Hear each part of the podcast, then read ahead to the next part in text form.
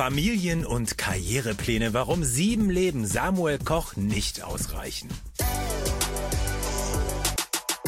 Schauspieler Samuel Koch ist extrem ehrgeizig. Was ihn immer wieder antreibt und warum gerade jetzt sein Lieblingsprojekt zu platzen droht, das verrät er uns. Hallo Samuel. Hallo Leute. Hi Samuel, schön, dass du dabei bist.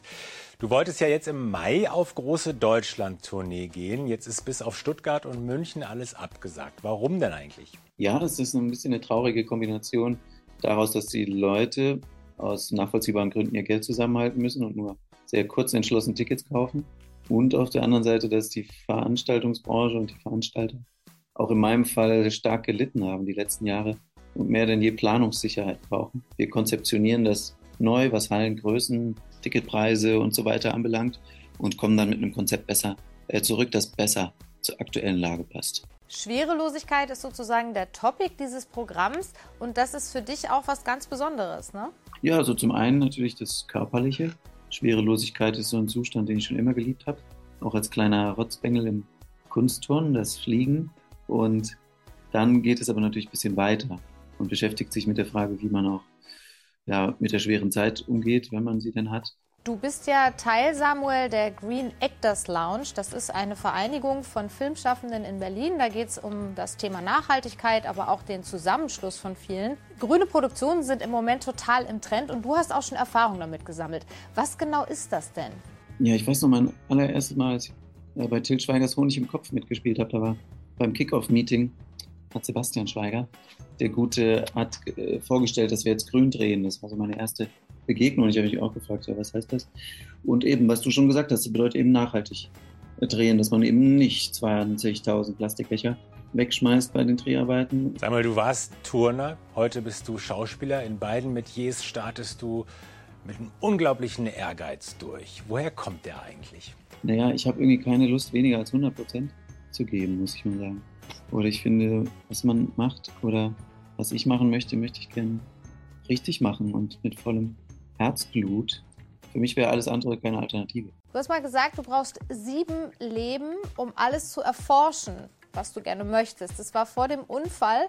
Siehst du das jetzt noch genauso? Brauchst du auch noch sieben Leben, um alles in deinem Leben zu tun, was du möchtest? Ja, hast du gut recherchiert. Tatsächlich hatte ich äh, vor diesem Unfall, ich weiß also noch nach dem Abitur, weil mir dann so gefühlt die Welt offen stand, dachte ich, oh Mann, man braucht wirklich sieben Leben, um all das zu machen, zu entdecken und herauszufinden, zu erleben, was die Welt so zu bieten hat. Dann muss ich auch sagen, war ich an einem Zeitpunkt in meinem Leben, wo ich so gar keinen Plan mehr hatte und dachte, wusste gar nicht mehr, was das Leben bieten soll. Habe das irgendwann wieder umgedreht, nicht nur gefragt, was kann das Leben mir bieten, sondern was kann ich dem Leben bieten.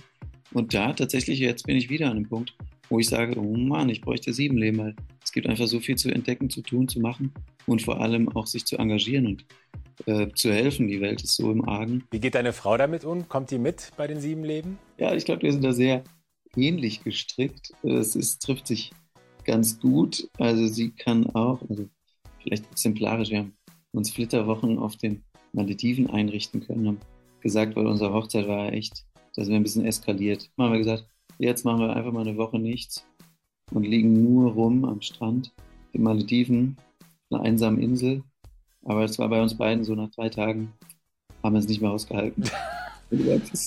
Es geht so nicht weiter. Da haben wir alles gemacht, was wir nur machen konnten, schnorcheln, Jetski fahren. Aber wir können noch gut, gemütlich, leidenschaftlich chillen. Hätten wir nicht gedacht, aber es hat uns Corona gezeigt. Apropos leidenschaftlich, wo geht denn eure gemeinsame Reise noch hin?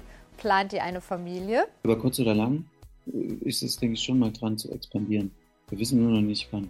Wenn du jetzt so nach vorne guckst in deine Zukunft oder eure Zukunft, äh, lass uns mal so ein bisschen rumspinnen. Wo seht ihr euch in zehn Jahren? Ich weiß noch nicht mal, wo ich mich morgen sehe. ich glaube, du bist so kreativ. Äh, wir können uns alle gar nicht retten vor deinen vielen Projekten und wir sind total neugierig, mehr darüber zu erfahren und drücken dir ganz doll die Daumen für dein Projekt Schwerelosigkeit. Ja, freue mich auch. Tschüss. Ciao. Ciao.